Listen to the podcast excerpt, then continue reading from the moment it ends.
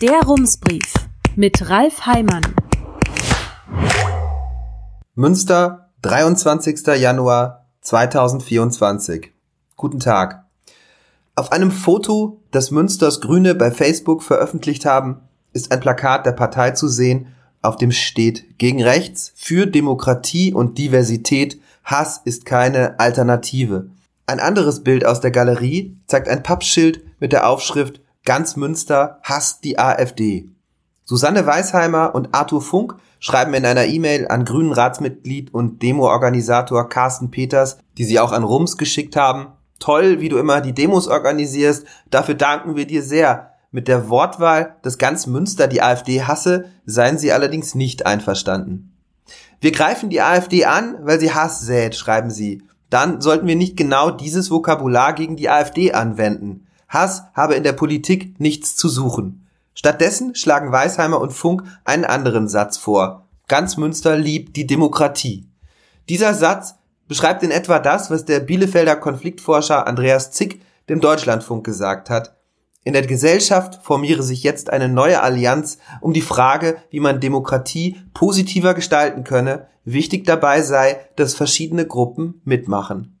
Zick meint gesellschaftliche Gruppen wie die Kirche, Sportvereine oder Unternehmen, aber es gehe auch um politische Parteien. Ein Bild vom Freitag zeigt die Spitzen von Münsters Ratsfraktion zusammen bei der Demo auf dem Prinzipalmarkt. Es fehlt die Linke, die allerdings nicht im Verdacht steht, aufgrund von Sympathien mit der AfD nicht dabei zu sein. Wenn sich viele Gruppen an einem Protest beteiligen sollen, ist es wichtig, dass sie es auch können, ohne das Gefühl zu haben, hier irgendwie falsch zu sein. Es fängt an mit der Formulierung gegen rechts, die auch auf dem grünen Plakat steht. Die Zweideutigkeit gefällt möglicherweise denen, die gegen Rechtsextreme sind, aber im Grunde generell gegen rechte Politik. Nur wenn man von der CDU fordert, sich sauber von den Rechtsextremen abzugrenzen, dann wäre es fair, diese Abgrenzung umgekehrt auch vorzunehmen. Die Proteste sind für Parteien und politische Gruppen eine große Bühne. In der Politik ist so etwas immer sehr nützlich. Das Schwierige in diesem Fall ist interessanterweise die Aufgabe, damit der gemeinsame Protest gelingt, müssen die Parteien beweisen, dass sie verstanden haben, worum es in der Demokratie geht. Zum einen braucht Demokratie die Fähigkeit und Bereitschaft, andere Meinungen zu ertragen. Menschen müssen dazu bereit sein, miteinander zu reden, auch wenn sie die jeweils andere Meinung aus tiefstem Herzen ablehnen. Der FDP-Kreisvorsitzende Pavo Zwickler sagte am Montag, seine Partei hätte bei der Demo am Freitag gern eine Rede gehalten, aber man habe ihm gesagt, einige der beteiligten Gruppen hätten das nicht gewollt. Stimmt das? Demo-Organisator Carsten Peters sagt, die FDP sei eben nicht Teil des Bündnisses, keinen Meter den Nazis, das die Demonstration angemeldet hatte. Es sei auch alles etwas kurzfristig gewesen, aber es kämen ja weitere Demos, am 16. Februar zum Beispiel, dann veranstaltet die AfD im Rathaus ihren Neujahrsempfang. Es wäre gut, wenn es gelingen würde, die FDP und die CDU bei Demonstrationen gegen die AfD mit auf die Bühne zu bekommen, denn die Botschaft soll ja nicht sein, linke Gruppen gehen gegen Nazis auf die Straße, sondern alle Menschen, die ein demokratisches Land wollen, zeigen, dass sie auf einem gemeinsamen Boden stehen. Damit das möglich wird, ist auch noch etwas anderes wichtig. Die Bereitschaft, nach Gemeinsamkeiten zu suchen, um das zu finden, worum es in der Politik meistens geht.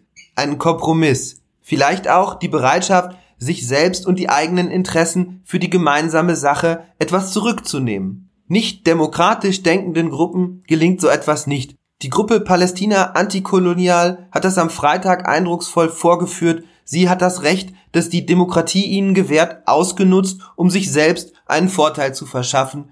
Sie hat mit Fahnen und Sprechchören Aufmerksamkeit auf sich gezogen und das Jugendbündnis gegen Antisemitismus an einem Vortrag gehindert, beziehungsweise das Bündnis entschied sich letztlich dagegen, eine Rede zu halten. Die Gruppe Palästina Antikolonial hat im Grunde genau das getan, wogegen die Leute auf dem Domplatz demonstrierten.